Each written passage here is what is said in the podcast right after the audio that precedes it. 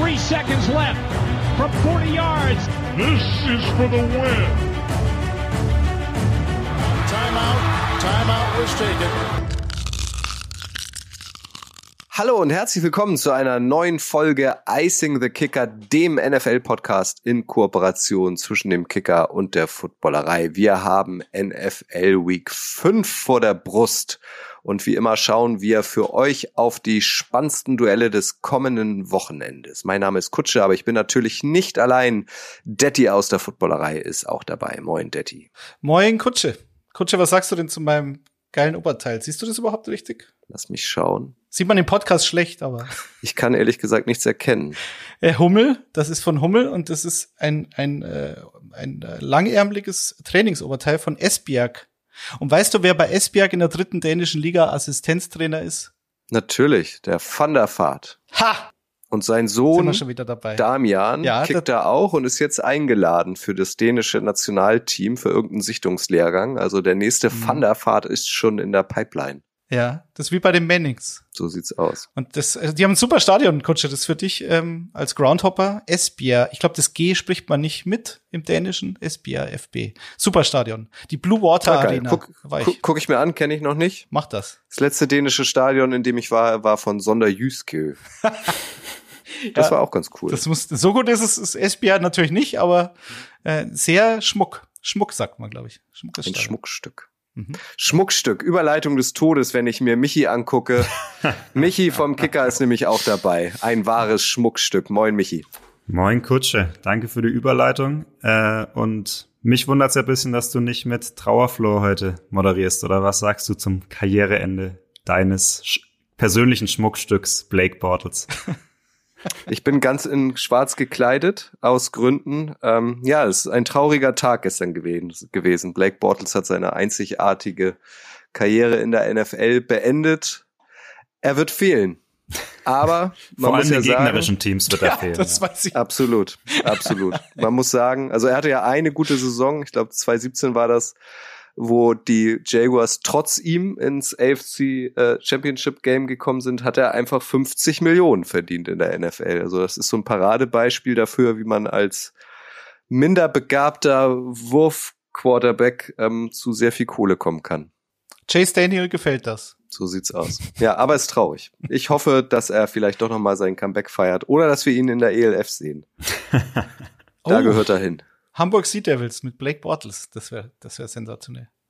Also, wir haben es angedeutet, NFL Week 5 steht vor der Tür. Ähm, wir haben über äh, Dettys ähm, Hoodie, ist das? Ein Hoodie oder eine Strickjacke? Na, bei Hoodie muss ja immer so eine Kapuze dran sein. Das ist nein, ja. ein ein, ein Zipper. Top. Ein Zipper, genau. Genau.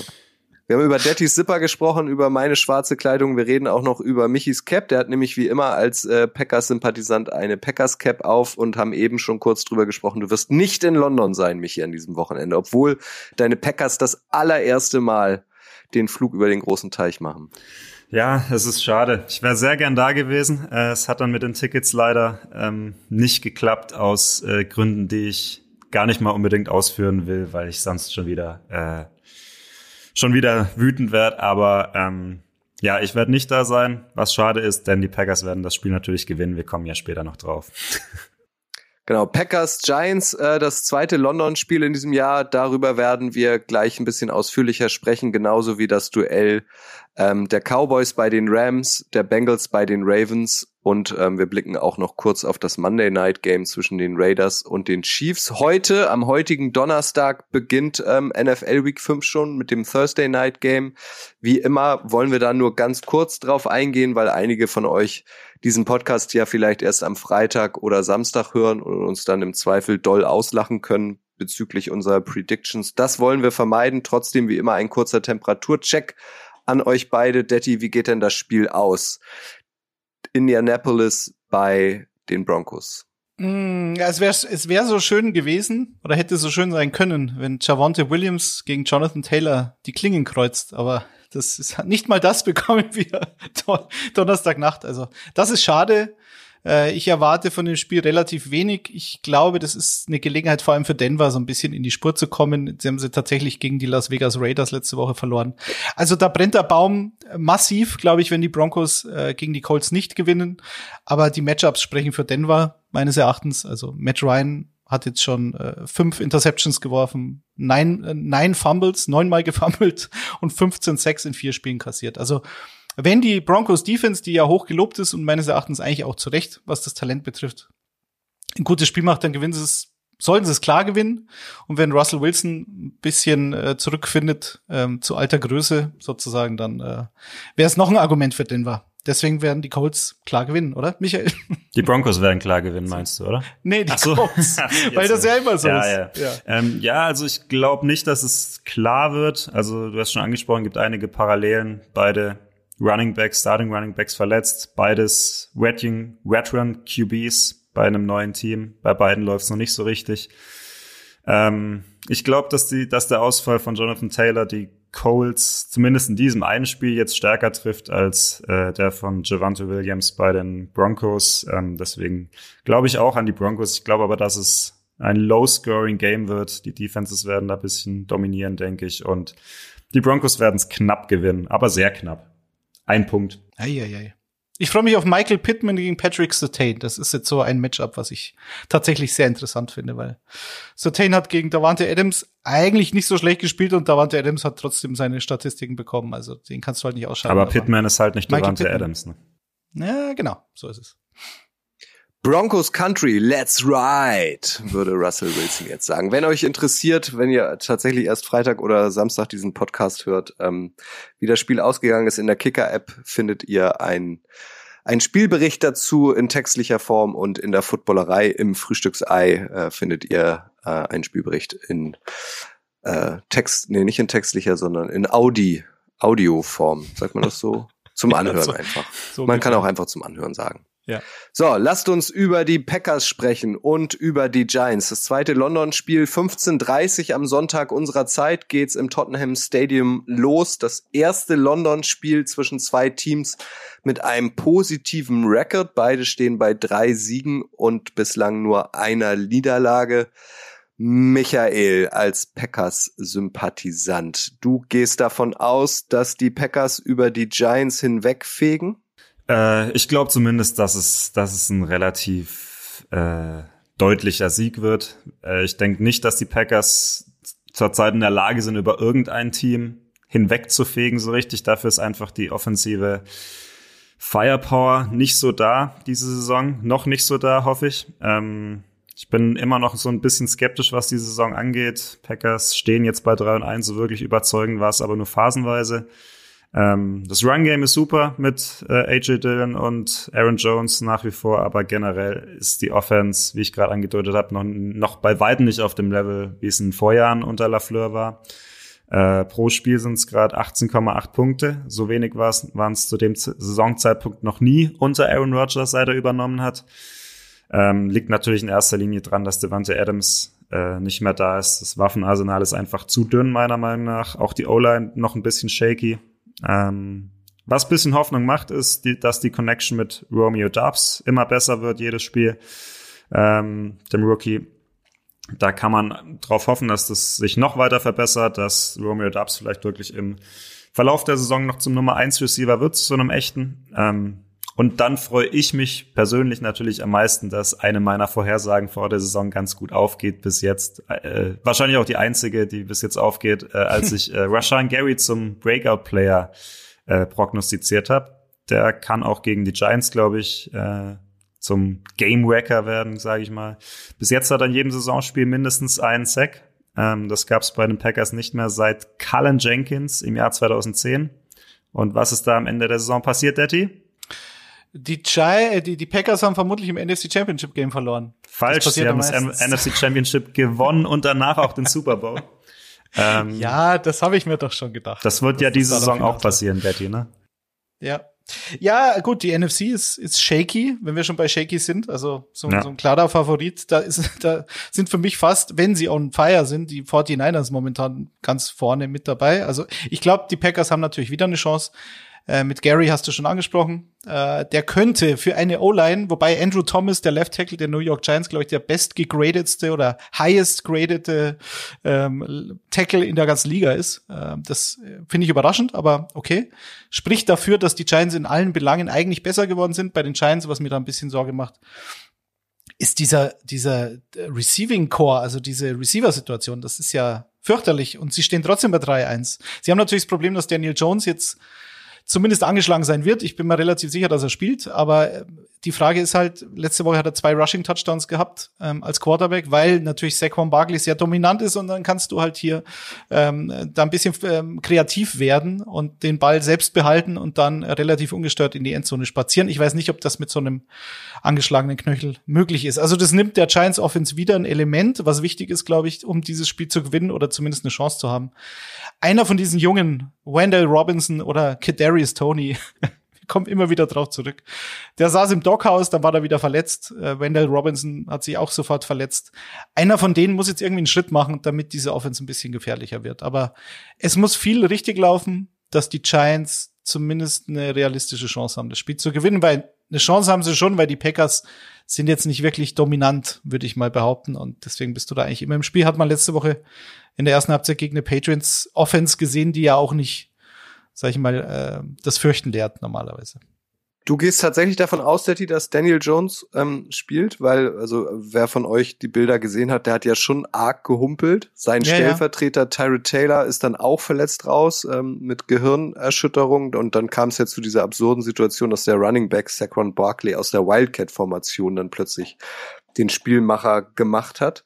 Du glaubst, er spielt? Ich finde, das sah schon schlimm aus irgendwie. Ja, also der konnte nicht, nicht, auftreten. Sah nicht gut aus. Ja, gut, er konnte aber in, in, insofern zumindest so, so weit humpeln, dass sie ihn so als Decoy-Receiver bei dieser Wildcat-Formation auf den Platz gestellt haben und danach kam er ja dann doch wieder ins Spiel. Also ich glaube, er wird nicht mobil sein, das ist klar, aber ich glaube, dass er spielen wird, weil die Alternative ist Davis Webb. Der ist jetzt auch keine Ahnung, ich glaube 95er Baujahr. Also es ist auch kein kein kein junger äh, aufstrebender Quarterback mehr.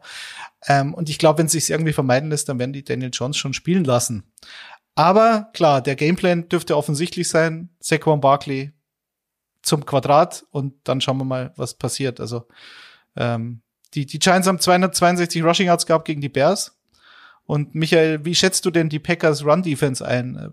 Ich weiß nicht, gegen Chicago, glaube ich, sahen sie nicht gut aus zum Beispiel. Ähm, gegen die Patriots, die natürlich ein gutes Laufspiel haben äh, mit Stevenson und Harris sind sie auch anfällig, glaube ich. Also das ist wahrscheinlich die, die realistischste Chance, die die Giants haben, oder? Über Barkley. Ja, ich denke, also ich denke auch, dass die Giants sich da ganz klar auf den Run fokussieren werden. Du hast recht, die Packers äh, Run Defense ist ein bisschen ja shaky, wenn wir es nochmal verwenden wollen. ähm, das sie, muss in den Titel Kutsche. Sie ist shaky. Das muss unbedingt. shaky sein. Predictions. Äh, ja. Sie ist nicht schlecht, aber man muss natürlich auch sagen, äh, die Packers haben bis jetzt schon gegen einige ganz gute äh, Rushing Teams gespielt. Aber ich hätte mir da auch bisschen mehr erwartet. Ich meine, du hast äh, da Kenny Clark vorne drin, du hast Jaron Reed vorne drin. Äh, der First-Round-Pick Devontae White spielt bis jetzt noch gar keine so große Rolle. Ähm, aber es ist klar, die Giants werden es natürlich probieren. Das ist ja auch, eigentlich ist es ihre, ihre einzige Möglichkeit, dieses Spiel zu gewinnen, ähm, mit Saquon Barkley zum Quadrat, wie du es gesagt hast. Ähm, ich glaube, von Daniel Jones gab es ja gestern so ein paar Videos, wo er im Training Sprints macht und das sah eigentlich ganz gut aus, muss natürlich aber auch gut aussehen, sonst hätten sie es natürlich nicht hochgeladen. Ähm, ich glaube nicht, dass, wie, wie Daddy, wie du gesagt hast, das ist halt seine größte Stärke, ne? Ähm, diese Mobilität, das Scrambling, das damit kann Daniel Jones punkten in der NFL. Er ist kein sonderlich guter Pocket Passer, das war er noch nie. Ähm, das würde er aber machen müssen, gerade wenn die Giants dann in Rückstand liegen. Ähm, also wie gesagt, das ist eigentlich ihre einzige Möglichkeit, Saquon Barkley ähm, total zu featuren. Und ich glaube, das ist halt der Punkt, wo die Packers dann schon auch ähm, ihn stoppen können, wenn sie halt die Box mit sieben, acht Leuten stacken und outside hast Ach, du dann zehn. ja Outside hast du ja dann Jair Alexander gegen wen? Also da kannst du ja eins gegen eins dann spielen. Ähm, ich glaube, Kenny Golladay fällt auch aus für das Spiel. Ja. Ähm, nicht, dass das jetzt nach seinen bisher gezeigten Leistungen eine große Schwächung wäre, aber ähm, viel ist da halt nicht mehr bei, bei den äh, bei den Giants und die Packers Cornerbacks sind eigentlich gut in die Saison gestartet. Ähm, ich denke, dass, dass es einigermaßen äh, deutlich wird, dass die Packers das Spiel gewinnen. Wie zu fast jedem Spiel habe ich euch auch zu diesem Spiel einen Sidekick, einen Side-Fact mitgebracht, und zwar diesmal eine Liebesgeschichte. Äh, und die handelt von Timothy Christopher Mara und Kathleen Rooney. Timothy ist der Enkel von Tim Mara, das ist der Gründer der New York Giants, ähm, die ja immer noch bekanntlich in Familienhand sind. Und Kathleen ist die Enkelin von Art Rooney, das ist der Gründer der Pittsburgh Steelers, die ebenfalls noch in Familienhand sind. Und die beiden haben nämlich geheiratet, haben also zwei Owner-Dynastien miteinander verknüpft und haben auch noch äh, vier gemeinsame Kinder bekommen. Zwei davon sind erfolgreiche Schauspielerinnen. Kate Mara, geboren 1983 und Rooney Mara. Das finde ich besonders gelungen. Also diese zweite Tochter 1985 geboren, ähm, hat quasi als Vornamen den einen Familiennamen und als anderen den zweiten Familiennamen. Ihr sollt hier ja auch über das Sportliche Gänsehaut. hinaus in diesem Gänsehaut. Podcast was lernen. Ist so, oder? Ich hab grad Gänsehaut. Wie heißt der Typ von Sky, der das gesagt hat? Ei, ei, ei. Äh, Ricardo Basile, aber ich wollte eigentlich nicht, dass dieser Name jemals in diesem Podcast erwähnt wird. Ich, Ja, jetzt bist du selbst schuld, Michi. Aber das wäre meine letzte Frage an euch beide ähm, zu diesem Spiel. Giants Packers, also wirklich zwei zwei ähm, Teams aus der NFL mit ähm, historischer Stahlkraft. Ähm, die Packers waren, glaube ich, das letzte Team, was noch nie äh, in London gespielt hat. Das ändert sich jetzt. Ich vermute mal, das macht ja eh immer Spaß, irgendwie auch am Bildschirm sich dann ähm, so anzuschauen, was im Stadion passiert. Ähm, freut ihr euch da nochmal irgendwie besonders drauf, auf die Eindrücke aus dem Tottenham Stadium? Viele werden verkleidet sein, die Stimmung wird überragend sein. Also was erwartet ihr da so rund ums Spiel? Ja, also ich denke, die äh, gerade ich bin ja jetzt nicht der, der einzige Packers-Fan auf diesem Kontinent. Äh, ich denke, da wird schon einiges auch, auch da sein.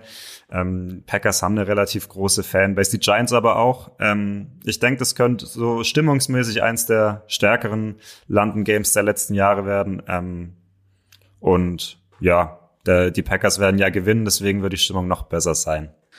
Ich war, ich war 2007, war das 2007? Ich glaube schon das erste London Game ever in Wembley. Da war ich damals tatsächlich vor Ort und ähm, habe die Giants schon gesehen mit Eli Manning und das äh, der größte Big Play des ganzen Spiels war ein ein Rushing Touchdown von Eli Manning beim, ich glaube 13 zu 10 gegen die Miami Dolphins. Quarterback von den Dolphins, glaube ich, jemand mit Namen John Beck, wenn ich mich nicht irre. Das war, das war Football auf unterstem Niveau. Das Wetter war auch nicht gut, aber da, ja, also die Giants in London, das passt schon und ich, ich freue mich da total, weil es ist ja, es ist ja schon ein Klassiker. Also ich meine, wer erinnert sich nicht an diese, diese Playoff, ähm, Spiele in Lambeau, glaube ich, als die Giants da in ihrer Super Bowl-Saison, also in einer der Super Bowl-Saisons, Die 15 und Gewonnen 1 Saison der Packers. Korrekt, ähm, äh, sehr überraschend dann gewonnen haben in Green Bay mit Hakim Nix. Geiler Receiver war das damals. Und äh, ja, das waren andere Zeiten, aber es ist ein Klassiker. Auf jeden Fall. Gut, dann lasst uns das Spiel abschließen, kurz und knapp. Michi, Detti, ähm, euer Ergebnistipp. Giants at Packers am Sonntag 15.30 unserer Zeit. 21-18 für die Packers. Ich sage 21 zu 10 für die Packers. Rashawn Gary äh, macht ganz schön Dampf auf Daniel Jones. Packers Defense dominiert 21-10. Rashan Gary Season. Wir kommen zu zwei weiteren Spielen, äh, die Sonntag zu späterer Zeit steigen, wollen aber hier auch einen kleinen Einschub bringen. Und zwar gibt es aktuell 15 Teams in der NFL, die ein 2-2-Rekord haben. Also zwei Spiele gewonnen, zwei Spiele verloren haben. Es gibt ja auch tatsächlich seit dem Raiders Sieg vergangenes Wochenende kein Team mehr in der NFL, das noch kein Spiel gewonnen hat. Auch das ist bemerkenswert. Deswegen an dieser Stelle Hm, doch, einmal die- kurz an die- euch die gefragt. Texans. Texans haben Die noch Texans? Die haben zwar ein Unentschieden. Ja, stimmt, die haben nur ein Unentschieden. Sie haben noch kein Ja, Spiel hast du gewonnen. recht. Aber sie sind zumindest nicht ganz blanko Ja. raus. Ja. Ähm, deswegen an dieser Stelle einmal ein kleiner Einschub an euch beiden, äh, wenn ihr auf die 2-2-Teams guckt. Ähm, wer ist da Stand jetzt für euch das beste Teams, Team unter den 15 Teams und wer ähm, das schlechteste? Also wer ist eigentlich zu Unrecht bei dieser Bilanz und wer ist eigentlich ähm, oder kann sich glücklich schätzen, so eine Bilanz eurer Meinung nach ähm, nach Woche 4 zu haben? Ähm, ja, ich fange mal mit dem schlechtesten Team an. Das war nämlich für mich deutlich einfacher. äh, die hatte ich nämlich schon in unseren, da waren wir, glaube ich, hier in gleicher äh, Kombination da gesessen, äh, Daddy in unseren Preseason Power Rankings auf der 32. Äh, jetzt stehen sie bei zwei, bei zwei und zwei, sind aber auch nicht so weit davor in meinen äh, gedachten Power Rankings und das sind die äh, Chicago Bears. Ähm, ich dachte ja ein bisschen, dass es ohne Matt Nagy als Playcaller vielleicht ein bisschen besser werden könnte in der Offense, aber also diese Offense anzugucken, die ist, das ist einfach wahnsinnig frustrierend, finde ich. Ähm, tut mir auch irgendwie leid für Justin Fields, aber die O-Line ist immer noch eine Katastrophe. Das Passspiel ist quasi nicht existent. Justin Fields hat in der gesamten Saison 34 Completions erst in vier Spielen. Äh, also zum Vergleich mal einordnen, Kyler Murray, Josh Allen jeweils 113. Ähm, und sogar Mac Jones, der das letzte Spiel gar nicht gespielt hat, hat noch doppelt so viele fast mit 64. Ähm, ja, und die beiden Siege, die sie halt geholt haben, ist halt das eine gegen die 49ers, was die 49ers ein bisschen selbst wegschmeißen und was sie vielleicht, was die Bears auch vielleicht bei normalen Witterungsverhältnissen nicht unbedingt gewinnen und ähm, gegen die Texans, was vielleicht eins von den zwei, drei Teams ist, was wie gesagt noch schlechter ist, das einzige Team, was noch nicht gewonnen hat. Die Defense sieht ganz ordentlich aus bei den äh, Bears, aber mit dieser Offense glaube ich nicht, dass sie noch viel mehr als zwei Siege holen werden. Detti, äh, was ist dein schlechtestes 2 und 2 Team? Nee, ich würde da mit den Bears mitgehen, vielleicht noch zu Justin Fields. Also er hat nicht nur 34 Completions angebracht, ähm, sondern es waren auch äh, nur 67 Attempts. Und das bedeutet, er hat nur 50,7 Prozent seiner Pässe angebracht, wenn wenigstens die Completion Rate höher wäre. Aber das ist wirklich schlimm. Und sie haben sogar gegen die New York Giants Thema O-Line sechsmal sind sie da gesackt worden gegen eine Giants D-Line, die so gut wie gar keinen Pass Rush hatte in den drei Spielen davor. Also da bei den Bears gehe ich auf jeden Fall mit. Ähm, Wer für mich vielleicht am enttäuschendsten ist, nicht natürlich nicht am schlechtesten, aber am enttäuschendsten sind, sind die Rams bei den zwei zwei Teams. Die sehen einfach nicht gut aus momentan. Also die haben richtig Probleme. Matthew Stafford sieht, also ich habe ihn noch nie so schlecht gesehen, glaube ich. Ähm, auch ja, die Körpersprache ist immer so ein Quatsch eigentlich, aber es ist diese diese ganze Offense gefällt mir gerade nicht. Das Laufspiel ist quasi nicht existent. Du dachtest bei Cam Akers in Woche drei, ah, da ist er wieder. Gerade in der zweiten Halbzeit hat er dann zumindest in einem Drive gut gespielt äh, und dann jetzt gegen die 49ers gegen eine super Defense natürlich war dann wieder gar nichts zu sehen. Ähm, Joe Noteboom, den hatten wir hoch auf dem Zettel, Michael, der der Nachfolger von Whitworth. Ähm, enttäuschend, Jane Ramsey gefällt mir nicht. Taylor Rapp dieses Tackle gegen Debo Samuel, dieser Versuch, das fand, fand ich so symptomatisch für diese, für diese Franchise momentan. Also die Rams, da habe ich ein bisschen Sorgen. Über die Rams sprechen wir gleich. Die von äh, Michael in höchsten Tönen gelobten Chicago Bears könnt ihr übrigens, wenn ihr wollt, am Sonntag im Free TV bewundern. Äh, um 19 Uhr das Duell gegen die Minnesota Vikings auf Pro 7. Also macht euch da mal selber einen Eindruck von, von den gegen Cholera. überragenden Chicago Bears. Äh, und euer bestes 2-2-Team gefühlt? Oh, das fand ich ganz schwer. Ähm, gibt die Bengals, gibt die Chargers, aber letztendlich bin ich bei zwei Teams gelandet und da habe ich mich ganz schwer getan. Das sind einmal die äh, von Detti schon angesprochen San Francisco 49ers, ähm, die vielleicht die beste Defense zurzeit haben. Ähm, die auch jetzt letzte Woche, wenn ich nur von letzter Woche ausgegangen wäre, wäre ich mit den 49ers gegangen. Ich habe mich jetzt aber für die Baltimore Ravens entschieden, einfach aus dem Grund, weil sie die beiden Spiele, die sie äh, verloren haben, ähm, eigentlich nicht verlieren dürfen. Und die beiden Spiele, die sie gewonnen haben, haben sie wirklich überzeugend gewonnen. Also sie haben verloren gegen die Bills und gegen die Dolphins, beides auch keine schlechten Teams, muss man dazu sagen. Ähm, sie haben in beiden Spielen mit mindestens 17 Punkten geführt und jeweils verloren. Ähm, gab überhaupt erst zwei Teams in der NFL-Historie, denen das dreimal in einer Saison passiert ist. Also gehe ich nicht davon aus, dass es noch so viel äh, häufiger passieren wird bei, bei den Ravens. Ähm, ich denke, Lamar Jackson spielt eine super Saison. Ähm, er hat als Passer vielleicht sogar noch mal einen kleinen Schritt nach vorne gemacht. Und ähm, Mark Andrews ist überragend mal wieder. Rashad Bateman spielt auch keine schlechte Saison. Und jetzt kommt auch noch J.K. Dobbins in Fahrt, hoffe ich mal, ähm, auch für mein Fantasy-Team.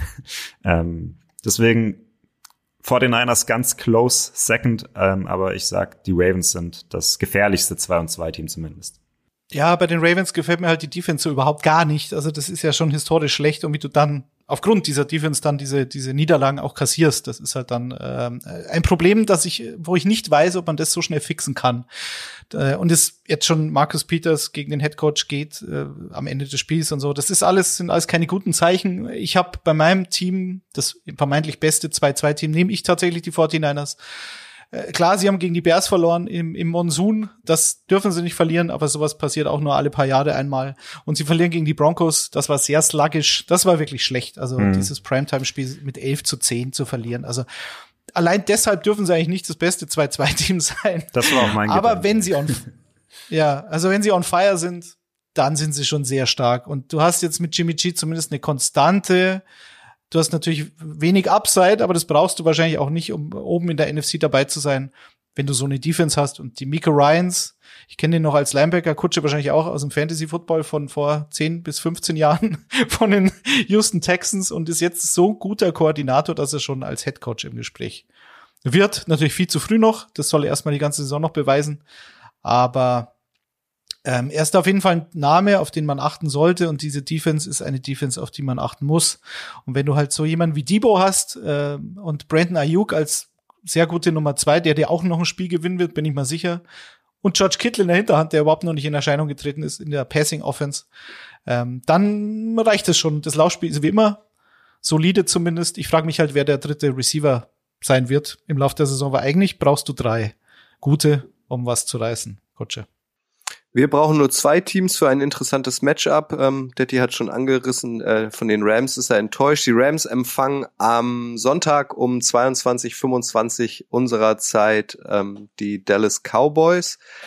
Angeknüpft an deine Aussagen zu den Rams, Detti, ähm, die viele wieder auf dem Zettel hatten als Super Bowl-Contender. Bills, Rams ähm, ist ja auch oft genannt worden als potenzielles ähm, Super Bowl-Duell.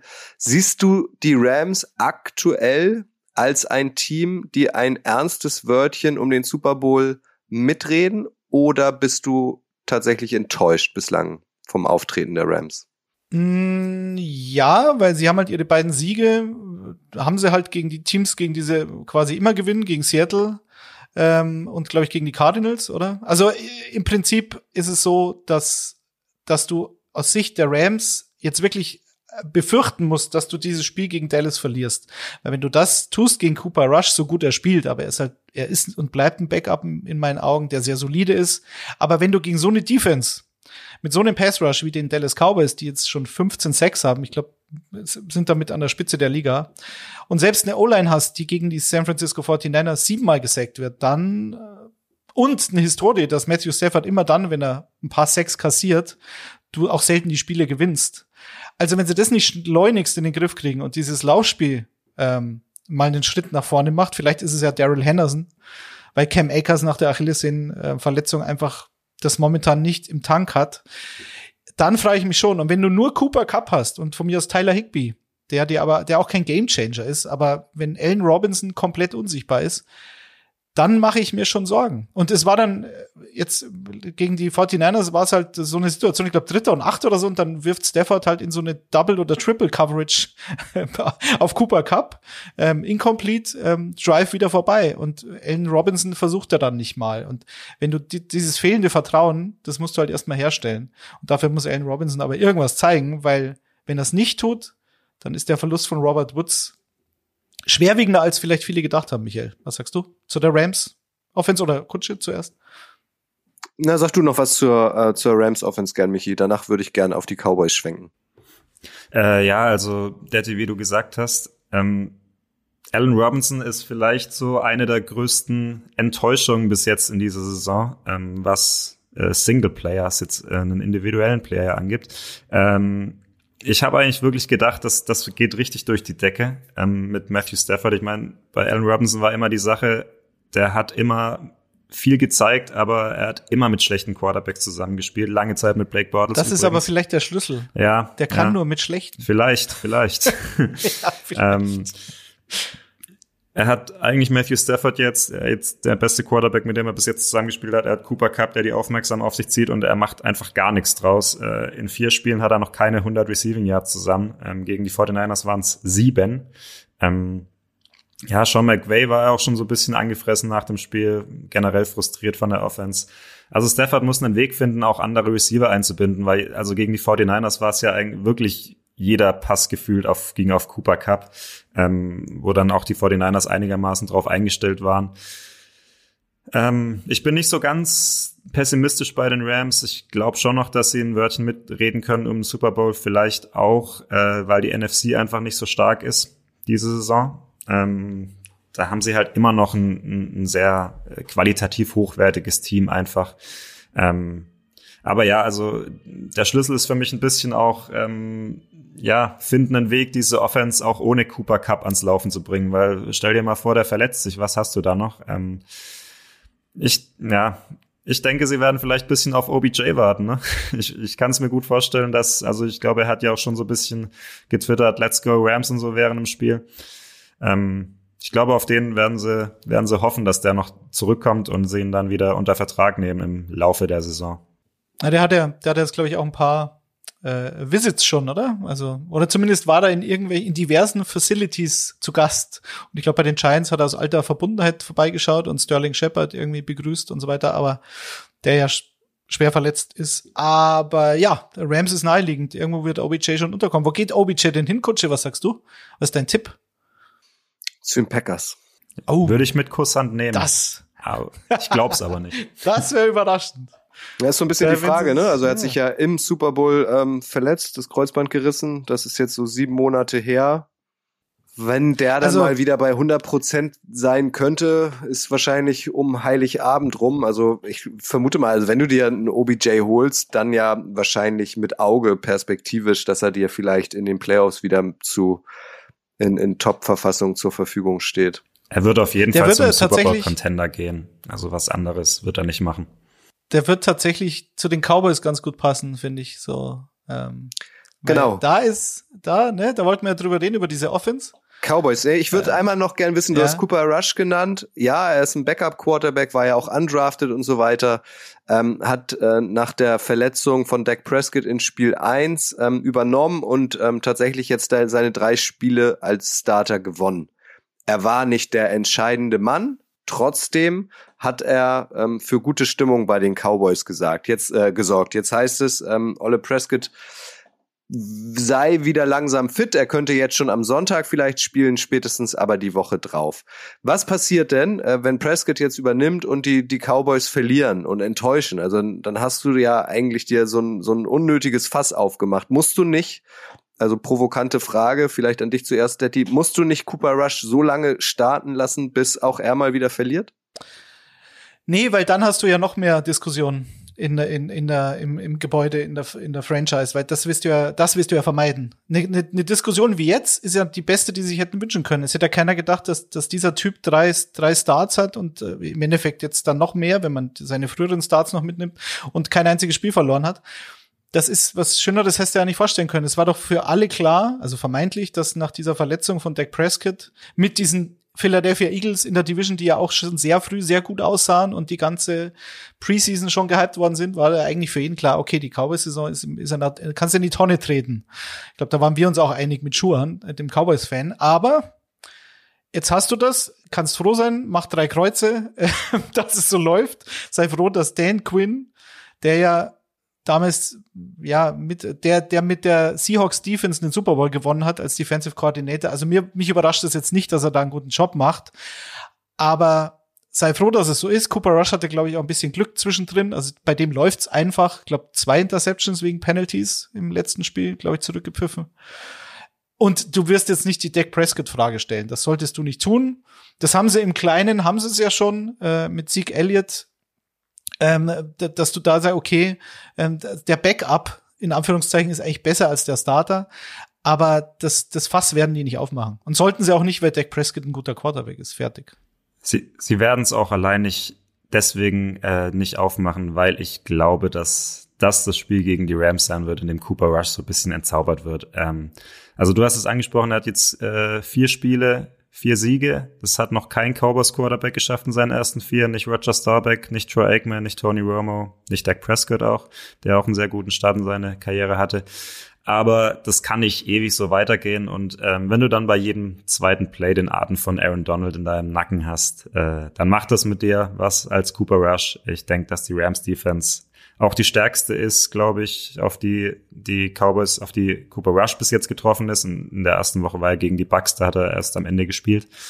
Ähm, ja, und ich glaube, dass die Rams dann das Spiel dann doch gewinnen werden am Ende. Ähm, aber ja, Kutsche, Ne, ich möchte nicht verpassen, euch noch äh, einen berühmten Side-Fact, an dieser Stelle sogar zwei berühmte Side-Facts zu nennen. Das ist Stammtischwissen. Wenn ihr mit euren Football-Freunden zusammensitzt, könnt ihr nämlich sagen, dass die LA Rams, also die Rams an sich, die Franchise Rams, ist die einzige Franchise, die drei Meisterschaften äh, gewonnen hat in unterschiedlichen Städten, also in drei unterschiedlichen Städten. Es ging los in Cleveland 1945, dann Los Angeles 1951 und zuletzt 2021 und in St. Louis 1999. Das macht die Rams einzigartig und Sie waren die erste Mannschaft, die begonnen haben, ihre Helme zu gestalten. Ein gewisser Fred Gerke kam nämlich 1948 auf die Idee, die Helme seiner Teamkollegen mit Hörnern zu bemalen, was bis heute das Markenzeichen der Rams ist. Also,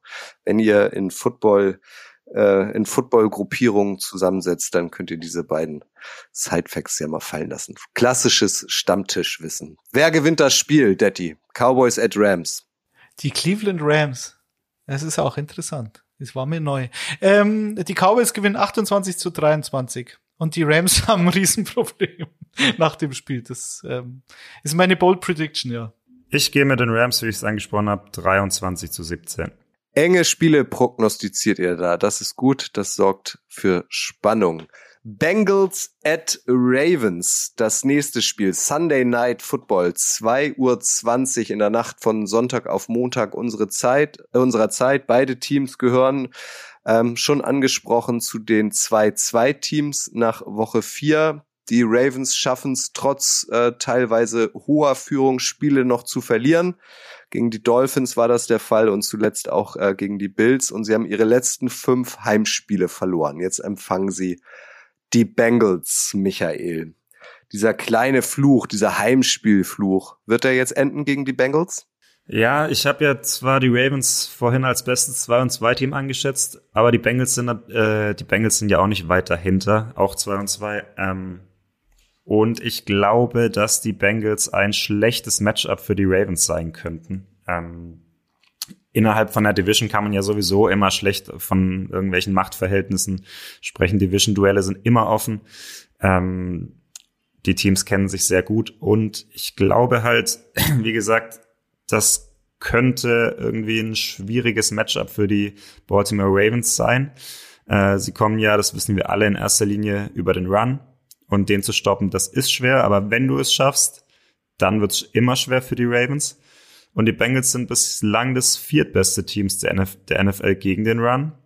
Ähm, die Ravens Defense ist, wie Daddy vorhin schon gesagt hast, extrem anfällig gegen tiefe Pässe.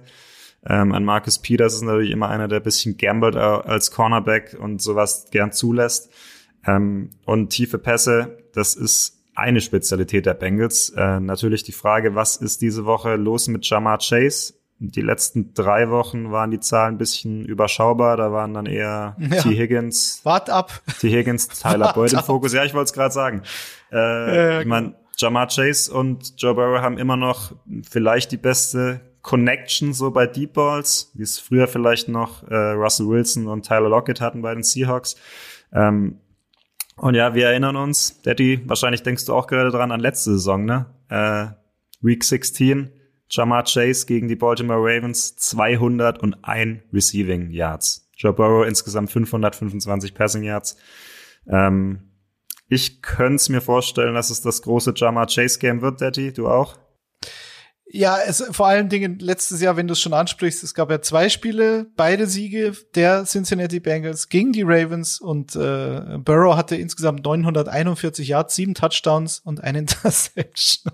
Also man könnte sagen, dieser Gegner hat ist ihm letztes Jahr äh, gerade recht gekommen und äh, ja, also ich glaube auch, es könnte ein Jamar Chase Game werden, es könnte aber auch ein T Higgins Game werden oder es könnte ein Tyler Boyd Game werden. Also das ist ja, das ist ja das sensationelle bei dieser Bengals Offense, dass du wirklich ja, ich weiß nicht, ob es das, der beste Receiving Core in der Liga ist, aber ähm, ich glaube, sie sind nicht weit davon entfernt. Für mich, sie für hatten mich natürlich schon, ein bisschen ne? Glück. Wer, wer, ist, wer wer könnte Ja. denn noch besser sein, Daddy?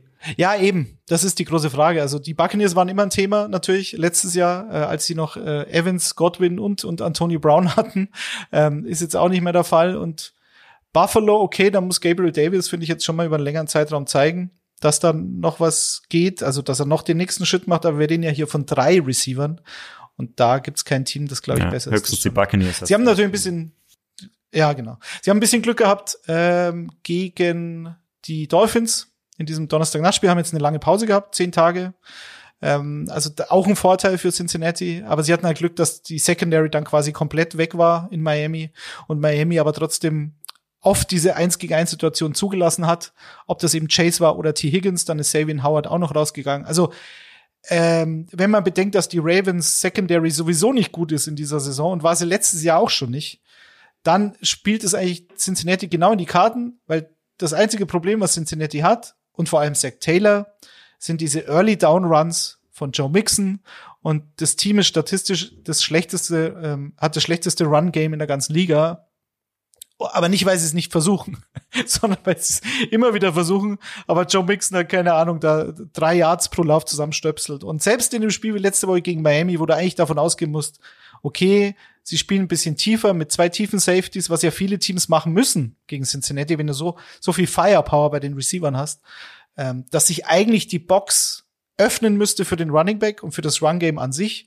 Die O-Line ist ein bisschen stabiler geworden in den letzten beiden Spielen von Cincinnati, aber das Run-Blocking ähm, ist da, glaube ich, schon noch deutlich ausbaufähig und ist so ein bisschen die einzige Chance für die, für die Ravens, dass dieses, dass sie die, die Receiver containen und das Run-Game weiterhin so schlecht ist bei den Bengals. Aber, aber Daddy haben, haben die äh, Bengals nicht noch ein anderes, wenn du sagst, die Early Down Ones, ich sehe schon noch ein Problem und zwar die O-Line nach wie vor. Ähm, ja, ja, klar, natürlich. Hat man ja ein bisschen gedacht, die, die wird jetzt, die wird jetzt aufgerüstet mit Lyle Collins, ähm, der aber bis jetzt nicht so richtig, äh, nicht so die ganz große Verstärkung war bis jetzt.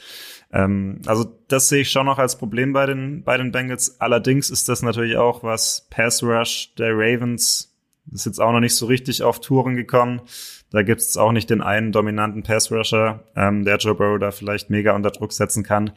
Deswegen insgesamt glaube ich, ist es äh, ein ganz gutes Matchup für die Bengals in dem Spiel.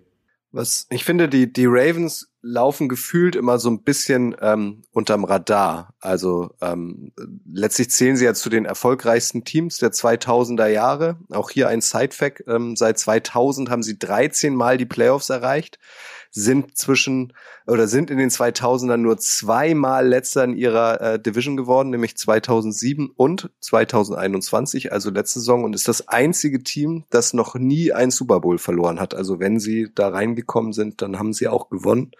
Coach, Lamar die, Jag Jackson die, die war- Jaguars haben auch noch nie einen Super Bowl verloren, oder? Die waren ja auch noch nie drin. Du tust mir weh, Michael. Das finde ich nicht gut. Das ist vorsätzlich. Ich zeig dich an. Lamar Jackson nochmal. Ähm, der war ja im viel zu frühen MVP-Rennen ähm, teilweise vorn bei vielen Experten. Letzte Woche lief es dann nicht so gut für ihn. Da wurde er vor allem in der zweiten Halbzeit von der Bills-Defense so ein bisschen entzaubert. Welcher Name da eigentlich so gar nicht auftaucht ähm, bislang ist Joe Burrow. Also wie beurteilt ihr denn seine Saison bisher? Naja, ich habe äh, in unserer äh, Preview habe ich ja bei als MVP-Tipp habe ich ja Joe Burrow genannt und war nach Woche eins ähm, etwas ernüchtert, weil ich mir gedacht, oh, das, wenn die schon so loslegen, dann könnte es Probleme geben. Und ich glaube, nach zwei Wochen hat er dann schon wieder 13-6 kassiert oder so. Also äh, ich glaube, die O-Line ist jetzt so langsam, was das Pass-Blocking betrifft, zumindest nicht mehr ganz so schlimm wie am Anfang. Die müssen sich auch erstmal finden. Die haben, glaube ich, drei neue Starter. Also, das ist okay. Ob es dann zum MVP-Race reicht, weiß ich nicht. Ich glaube schon, ich traue den Bengals schon so einen, so einen Lauf zu, dass sie jetzt in Fahrt kommen, so wie sie es letztes Jahr am Ende der Saison hingelegt haben, als sie dann zu Hause gegen die Chiefs gewonnen haben und gegen die Ravens und dann ähm, die Division äh, als Sieger verlassen haben. Das traue ich ihnen schon zu.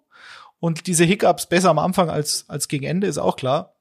Weiß ich nicht. Also er muss da schon noch ein bisschen mehr zeigen. Aber da sich diese Offense ja nicht ändern wird, wird Joe Burrow, glaube ich, statistisch schon zu den besseren Quarterbacks am Ende zählen. Dann hängt es halt davon ab, welche Bilanz die, die Bengals als Team haben, weil die Statistiken bringen ja dann bei der MVP-Frage letztlich auch nichts, wenn dein Team keinen Erfolg hat. Also lassen wir uns überraschen. Michael, vielleicht nur, weil du äh, J.K. Dobbins gesagt hast. Ganz entscheidender Faktor, glaube ich, für diese für diese Ravens Offense, dass auch dieses Laufspiel, abgesehen von Lamar Jackson, mal jetzt ein bisschen in Fahrt kommt. Dobbins letzte Woche quasi das zweite Spiel, wo er dann wieder aktiviert wurde und, und so ein paar Snaps bekommen hat, waren auch schon mehr. Dann hat er aber im letzten Viertel den Ball zweimal berührt, einmal für minus drei und einmal für minus vier Yards und hat jetzt am Mittwoch, Stand heute, wir sprechen von gestern Abend, ähm, nicht trainiert. Was ist da los? Ich weiß nicht, ob dein Fantasy-Team das äh, jetzt erträgt, Nein. dass es da ein Setback hat. Aber er, er hat sich ja das Knie komplett zerstört. So, und das war jetzt eine, wirklich eine lange Reha. Sie haben ihn langsam wieder rangeführt ich, das ist zumindest zu beobachten, wie diese nächsten Trainingstage laufen und was mit J.K. Dobbins ist, weil dann haben sie nicht mehr viel. Dann haben sie Justice Hill. Der auch okay, verletzt ist, ähm, der nicht spielen wird, glaube ich. Ja, also Gus, Gus Edwards ist auch noch nicht wieder zurück von der PUP, glaube ich. Da wird's dann schon dünn und dieses Team, gerade wenn du halt jetzt sag ich mit äh, Rashad Bateman, der auch verletzt ist, wenn das dein Nummer eins Receiver ist, hat relativ wenig Targets, da hat ein paar Big Plays gehabt bis jetzt in der Saison, aber da ist dann eigentlich nur noch Mark Andrews, der jetzt so eine konstante Waffe ist. Und diese Konstanz, so wie sie an, andere Teams haben, mit einem klaren Nummer 1 Receiver, wie Buffalo mit, mit Dix zum Beispiel, die brauchst du, glaube ich, schon als Ravens Team, wenn du überhaupt mal die Division gewinnen willst. Und da ist so ein Spiel gegen Cincinnati so früh in der Saison schon sehr wichtig, glaube ich.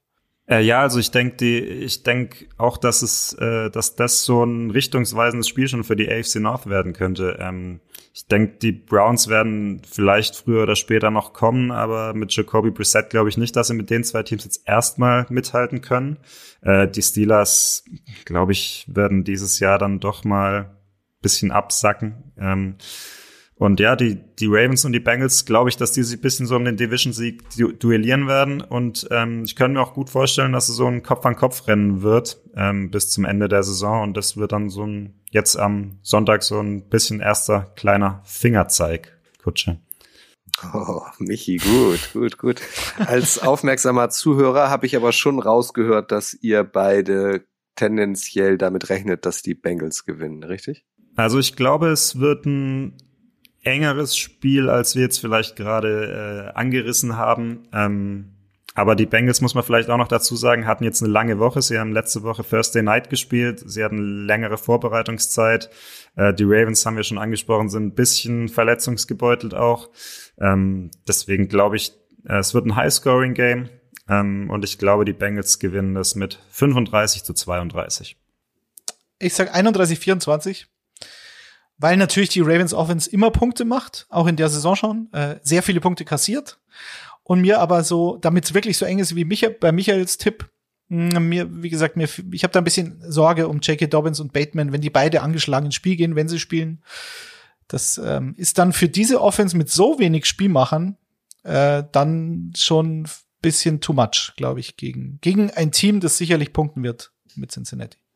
Gut, eins haben wir noch und zwar das Monday Night Game Kickoff 2.15 Uhr unserer Zeit äh, von Montag auf Dienstag und zwar empfangen die Kansas City Chiefs die Las Vegas Raiders. Die Raiders hatten wir vorhin schon kurz angedeutet, ähm, haben ihren ersten Saisonsieg gefeiert vergangenes Wochenende. Die Chiefs haben zumindest offensiv überzeugt bei den Tampa Bay Buccaneers von den Partien, die wir uns jetzt rausgesucht haben, Michi, ähm, ist das eigentlich zumindest auf dem Papier am eindeutigsten, wer in diesem Spiel der Favorit ist und wer eigentlich als Sieger vom Platz gehen sollte, oder? Ja, absolut. Also natürlich die Packers, klar, aber auch die, äh, auch die Chiefs ähm, mit Mahomes, wenn er so spielt wie gegen die Bucks. Also das muss dir als Football-Fan, muss dir das Herz aufgehen, wenn du Mahomes in so einer Form siehst, äh, welche Players er da wieder macht. Ich erinnere mich an diesen einen Touchdown-Pass auf Clyde Edwards-Hilaire. Ähm, also selbst wenn, wenn man die Chiefs nicht mag, ähm, wenn man Football mag, muss man ja Mahomes irgendwie geil finden. Ähm, und die Raiders werden halt schauen müssen, dass sie ihn irgendwie unter Druck setzen können. Ähm, die Raiders blitzen sehr wenig, was erstmal gut ist gegen Mahomes. Das solltest du auch nicht so zu oft tun gegen den. Na, sie müssen halt auf den Pass Rush hoffen. Also auf Max Crosby, der hatte letzte Woche 2-6, aber halt auch auf Chandler Jones, der bisschen eine Enttäuschung ist, der die letzten Jahre bei den Cardinals ja eine absolute Sack-Maschine war. Jetzt hat er noch gar keinen Sack nach vier Spielen. Also der braucht auch ein Topspiel, die brauchen beide ein Topspiel. Sie müssen mit dem Four-Man-Rush zu Mahomes durchkommen irgendwie, äh, denn die Secondary der Raiders, die ist nicht gut genug, um äh, die Connection Mahomes auf Kelsey, auch Mahomes auf Juju ähm, zu stoppen. Da fehlt die Qualität. Also ich denke, ähm, ja, es wird schon relativ deutlich und Mahomes wird auch die Raiders beherrschen. Ich hatte eben ähm, die Ravens so ein bisschen in den Himmel gelobt, eins der erfolgreichsten Teams der 2000er Jahre. Ähm, ähm, dem stehen die Raiders ähm, gegenüber als eins ähm, der schlechtesten Teams der 2000 Jahre. Zuletzt 2002 die AFC West gewonnen, also vor genau 20 Jahren. Da standen sie dann auch im Super Bowl, ähm, haben aber gegen die Buccaneers verloren. Zwischen 2003 bis 2015 nicht einmal die Playoffs erreicht. Warum läuft das bei einer von außen betrachtet so coolen Franchise wie die Raiders es sind, die jetzt auch noch geileres Stadion haben, ähm, zwangsverwurzelt wurden. Warum läuft es bei denen nicht? Weil der Fisch immer vom Kopf her stinkt. Ganz einfach.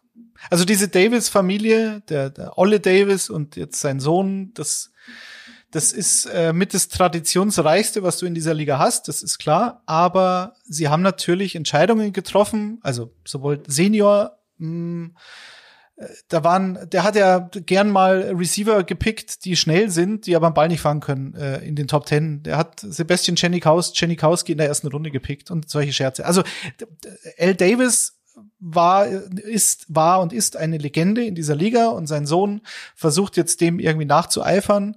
Äh, sie haben unter ihm den Umzug nach Las Vegas gemacht. Das ist absolut splashy. Sie haben dann einen splashy Head Coach verpflichtet. nee, eben nicht. Was rauskam, war dann shaky. Sie haben halt mit John Gruden einen, einen Head Coach verpflichtet, der da so perfekt reingepasst hat. Und dann bröselt halt wieder alles nach zwei oder drei Jahren wieder komplett in sich zusammen. Und dann holst du Josh McDaniels, der auch eine streitbare Figur ist, der jetzt, wenn der jetzt 0-4 gestartet wäre, dann gibt's da schon wieder Diskussionen. Immerhin haben sie jetzt gegen Denver gewonnen. Aber wie siehst du die Lage der Franchise momentan, Michael? Ja, also um noch auf Kutsches Frage zurückzukommen, also ich glaube wirklich, der Hauptgrund, warum die Raiders jetzt nicht so viel gerissen haben, ist, weil kein Team schlechter draftet als die Las Vegas Raiders. Also was die in den letzten ja, 10, 15 Jahren an Busts rausgehauen haben. Also natürlich 2007 ja. Jamarcus Russell vielleicht der größte Bust der NFL-Geschichte an Nummer eins. Aber auch die letzten Jahre. Also sie hatten dieses eine Jahr mit den drei First-Round-Picks. Gut, Josh Jacobs ist ein guter, solider Running Back. Ähm, Nummer vier war Cleveland Farrell, der überhaupt keine Rolle mehr so richtig spielt. Ähm, dann noch Jonathan Abram, der auch für einen First-Round-Pick eher underperformt. Ähm, letztes Jahr Alex Leatherwood war der First-Round-Pick, der hat, der ist nicht mal mehr im Team nach einem Jahr. Äh, gut, Henry Rux konnten sie nicht viel dafür, dass der dann sein Auto da ähm, sein Auto und äh, auch das Leben eines Menschen zerstört hat und des Hundes, glaube ich, noch ähm, und jetzt nicht mehr Football spielt. Aber also da geht ja so dermaßen viel schiefs. Also du weißt ja eigentlich schon, wenn die Raiders einen First-Round-Pick haben, das wird nix. Also kannst du ja fast schon jedes Jahr mit Gewissheit sagen. Ähm, deswegen ganz gut, dass sie dieses Jahr ihren First-Round-Pick weggetradet haben für Devante Adams. Ich finde es sogar noch einigermaßen erstaunlich, wenn du anschaust, was die, äh, wie schlecht die Raiders gedraftet haben in den letzten Jahren, dass sie eigentlich immer noch ein einigermaßen zumindest in der Offense ein ganz gutes Team zusammen haben, was auch damit zusammenhängt, dass sie in späteren Runden noch einigermaßen gute Picks wie Max Crosby oder Hunter Renfro getätigt haben. Ähm, aber ja, in so einer, in so einer Division wie der NFC, äh, wie der AFC West, ähm, hast du es dann natürlich schwer mit, so, mit solcher Konkurrenz und ähm, ich denke auch, dass jetzt nicht viel zu holen sein wird gegen die, gegen die äh, Chiefs. Äh, Kutsche, das ist ja Primetime in Arrowhead. Erzähl uns doch mal, was vor ein paar Wochen Primetime in Arrowhead gegen die Chargers. Also, es sieht schon sehr geil aus, oder? Also die, ich fand dieser, dieser, in diesen Himmel dazu, du hast ja ein Video gemacht bei dem Pick Six der Chiefs von, von Jalen Watson, diesem Siebtrunden-Rookie, der eine große Rolle spielt, überraschenderweise, äh, in dem Team. Aber wie war das? Erzähl mal. Also erstmal muss man sagen, als, als gewohnter NFL-Gucker aus Deutschland ähm, sind die, die Uhrzeiten erstmal total ungewöhnlich. Also ähm, wir hatten ja ähm, äh, ein paar Tage zuvor das Sunday Night Game der Cowboys. Das ist bei uns mitten in der Nacht. Da war es einfach 19 Uhr, also so perfekte Zeit. Und das ist dann das Night Game. Und so war es bei den Chiefs auch. Das war ja das Thursday Night Game, also auch nachts bei uns. Und da war dann Kickoff, ich glaube, um Viertel nach sieben. Es war ähm, super Wetter. Ähm, man saß da in kurzer Hose, dann ist es relativ schnell dunkel geworden. Das hat das Ganze auch nochmal besonders gemacht, weil dieses Stadion ist riesig, gigantisch. Äh, und dann geht ähm, relativ schnell äh, gefühlt das Licht aus und die Stadionflutlichter aber an. Ähm, das, das verwandelt dann dieses Szenario nochmal in eine ganz andere Welt. Das ist wahnsinnig laut. Also das, das, das macht schon Spaß. Also es ist wirklich nicht zu vergleichen mit dem Erlebnis am, am Rechner oder am Fernseher oder ähm, wie auch immer. Ähm, und das Tailgating startet da halt auch schon, weiß ich nicht, also Stunden vorher. Die Leute nehmen sich frei. So wird's jetzt auch ähm, am Montag und am Dienstag sein, um da schon frühzeitig auf dem Parkplatz zu sein. Mit ihren riesen, riesen Pickups, den riesen Grills. Ähm, die haben eingekauft für 100 Leute, obwohl sie da teilweise nur zu zehnt irgendwie vom, vom Pickup stehen. Das ist schon echt besonders. Also es ist eine ganz andere Kultur. Wir kennen das irgendwie gar nicht. Also es ist wirklich großartig.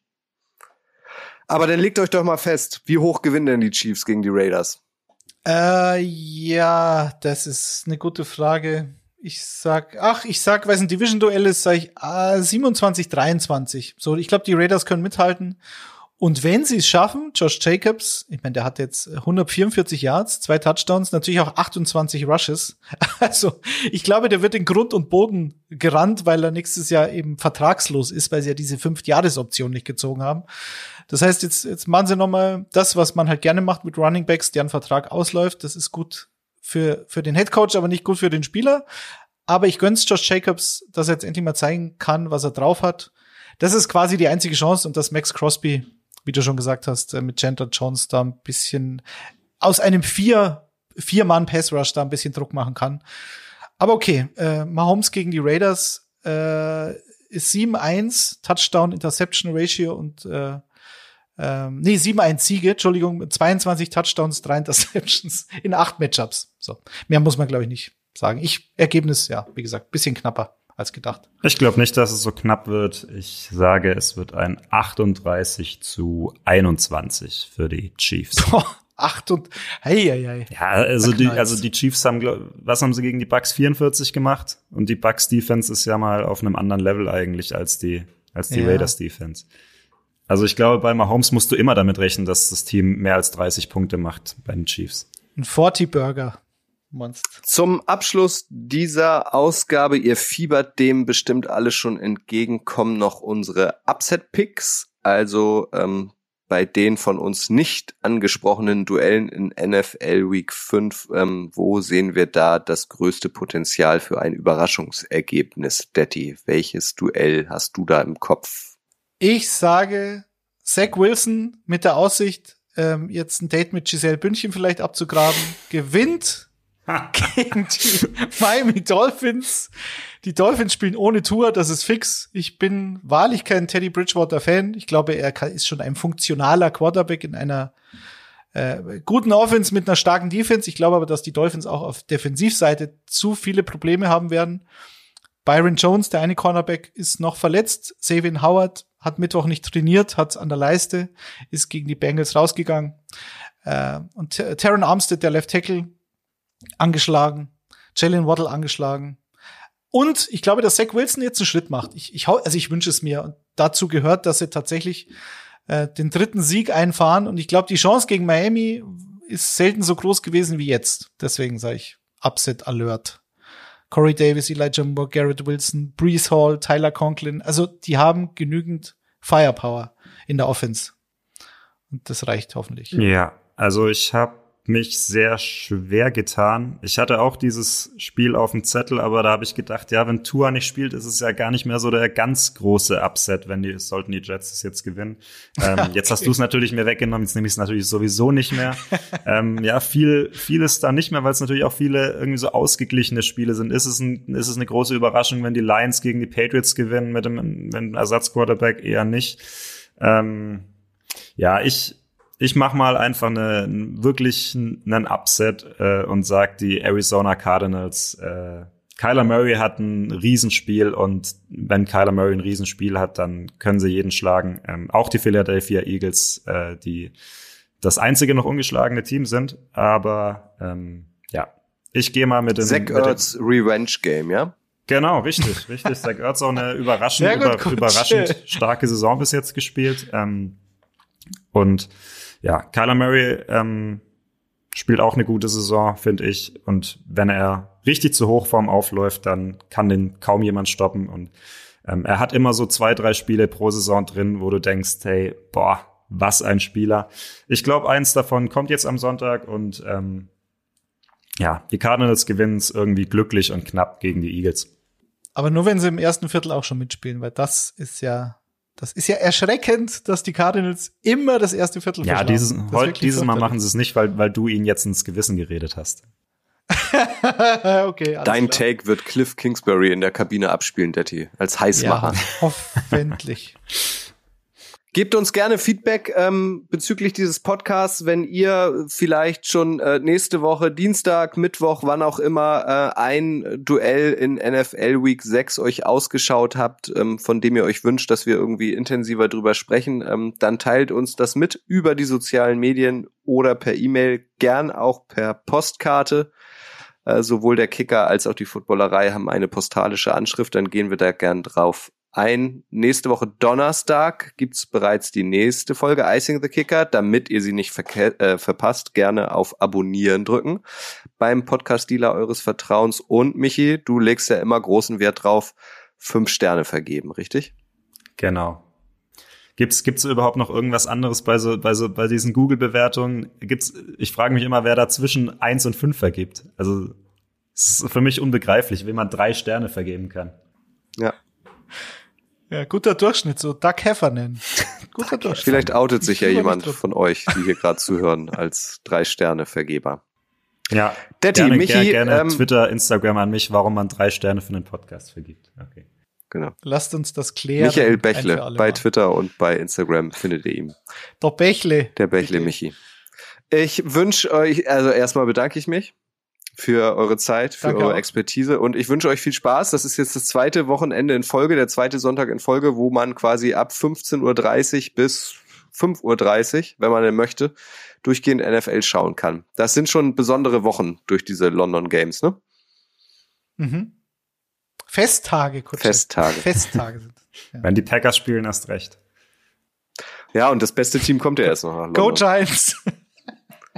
Ende Oktober. Die Chiefs, oder? Nee, die kommen nicht. Ah, okay. Broncos Country, let's ride. Ich danke euch. Schöne Woche. Ihr wisst, das Wichtigste ist, bleibt gesund. Tschüss. Ciao. Ciao.